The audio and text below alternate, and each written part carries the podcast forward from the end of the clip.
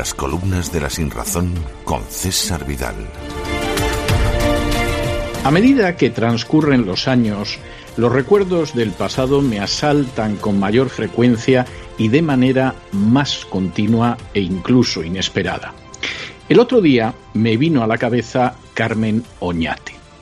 No lo podría asegurar con certeza, pero yo creo que fue mi primer amor cuando tan solo tenía unos pocos años de edad, siete u ocho.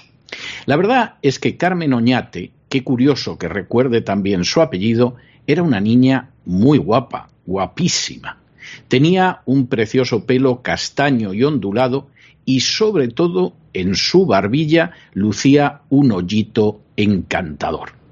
Tengo la sensación de que yo no le era indiferente a Carmen Oñate, porque siempre andaba pegada a mí y en un momento determinado hasta me propuso formar un club.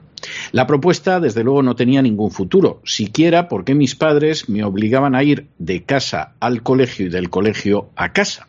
Pero yo acepté a la espera de que cambiaran unas circunstancias que la verdad es que permanecieron inalteradas para siempre. Aquellos meses de auténtico deleite, Carmen, a fin de cuentas, era una compañera del colegio y nos veíamos todos los días y a todas horas, concluyeron cuando me anunció que el curso siguiente iría a otro colegio. Y es que aquella niña encantadora tenía un año más que yo.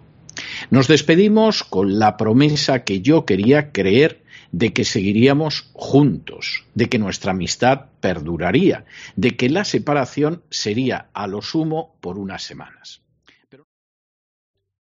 ¿Te está gustando este episodio? Hazte fan desde el botón apoyar del podcast de Nivos. Elige tu aportación y podrás escuchar este y el resto de sus episodios extra. Además, ayudarás a su productor a seguir creando contenido con la misma pasión y dedicación.